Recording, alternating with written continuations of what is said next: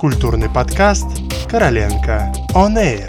Подкаст о литературе, кино, музыке и театре. Здравствуйте! Вы слушаете подкаст «Короленко On Air». Я Галина Безотосная, и мы продолжаем наш цикл о библиотеках мира. Сегодня поговорим об Александрийской библиотеке. Считается, что Александрийскую библиотеку основали в 2090-2080-х годах до нашей эры в Александрии, расположенной на северном побережье Африки. Ее первым покровителем стал египетский царь Птолемей I Сатер, единокровный брат Александра Македонского. При нем был построен религиозный, исследовательский, учебный и культурный комплекс, который назывался Мусион или музей – Одним из его элементов и была знаменитая библиотека. Здесь постоянно жили ученые-исследователи астрономии, анатомии, зоологии. В Александрии работали и экспериментировали выдающиеся философы и ученые древности – Евклид, Архимед, Птолемей, Эдесия, Пап, Аристарх Самосский. В их распоряжении было не только обширная коллекция книг и свитков, но также 13 лекционных залов, классные комнаты, банкетные столовые и красивейшие сады. Здание было украшено греческими колоннами, которые сохранились до наших дней. Именно здесь Эвклид разработал учение математики и геометрии. Архимед прославился работами гидравлики и механики. Герон же создал паровую машину. Известно, что в Александрийской библиотеке была большая подборка книг для практикующих врачей и теоретиков. Особым интересом пользовалось наследие великого врача Гиппократа. В третьем веке до новой эры в Александрии был сделан перевод на греческий пятикнижие Моисея. Позже переведены другие книги Ветхого Завета, поздние пророки – и Езекииль, Исаия, Иеремия и Псалмы. Первым главным библиотекарем в Александрии был, по-видимому, Диметрий Фалерский, а последним, восьмым, Аристарх Самофракийский. Не сохранилось статистических данных о суммах, которые уходили на работников библиотеки. Известно только, что живший в третьем веке до новой эры Панарет получал в год 12 талантов. Посетить Александрийскую библиотеку мог любой – но место это считалось священным. Поэтому посетители перед тем, как зайти в здание, проходили через очищение водой, омывали ноги и руки. Основой библиотеки стало личное собрание книг Аристотеля, которое купил Птолемей II.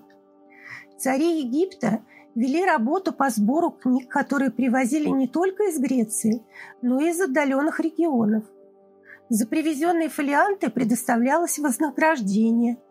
Естественно, попадались и подделки, и задачей ученых Александрии было выяснить, подлинное ли перед ними сочинение. Сейчас сложно определить величину собрания Александрийской библиотеки.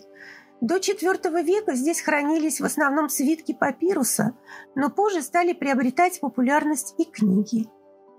Исследователи считают, что в годы рассвета библиотеки хранилось до 700 тысяч свитков. Коллекция пополнялась путем кропотливого копирования оригинальных рукописей, которые добывали где только возможно. Римский медик, хирург и философ Гален сообщает, что со всех кораблей, входящих в Александрию, изымали все книги и свитки – После того, как переписчики снимали с них копии, их отдавали владельцам, а оригиналы оставались в библиотеке Александрии. Но для пополнения коллекции библиотеки Птолемеи не гнушались и прямыми грабежами. Для ученых и богатых покровителей и членов королевской семьи делались точные копии книг, что приносило большой доход библиотеке.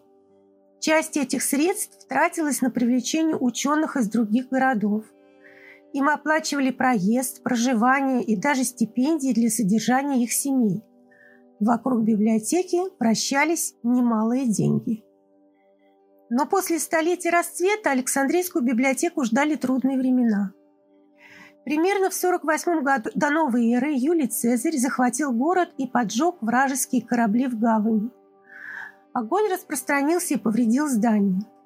При этом сгорела часть библиотечной коллекции. В ходе войны египтяне попали в зависимость от Рима, и с этого момента начался упадок Александрийской библиотеки. Следующая беда случилась в 273 году новой эры, когда во время восстания войска императора Аврелиана захватили город. Большая часть драгоценного собрания библиотеки сгорела или была разворована.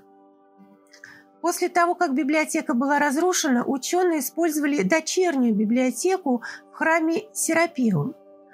Но в 391 году новой эры поклонение языческим богам было объявлено вне закона, а патриарх Феофил закрыл все храмы Александрии. Сократ описывает, как были уничтожены все языческие храмы в городе, включая и Серапиум.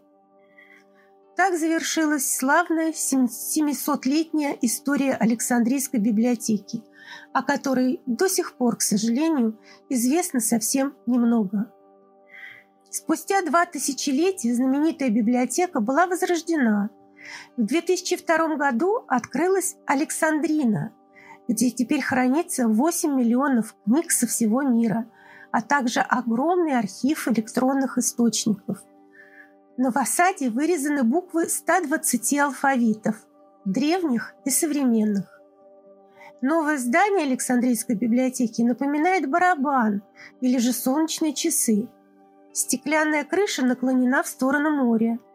Ее площадь примерно равна футбольному полю, а диаметр 160 метрам. Под ней 11 этажей библиотечных залов. Кроме книгохранилища в библиотеке есть галерея искусств, детский зал, планетарий, конференц-зал, зал для людей со проблемами зрения и реставрационная мастерская – Александрийская библиотека сегодня, как и две тысячи лет назад, открыта для каждого. Но сегодня вместо обряда очищения надо пройти через кассу. Вход стоит 45 египетских фунтов. На этом все. Спасибо за внимание и до следующих встреч.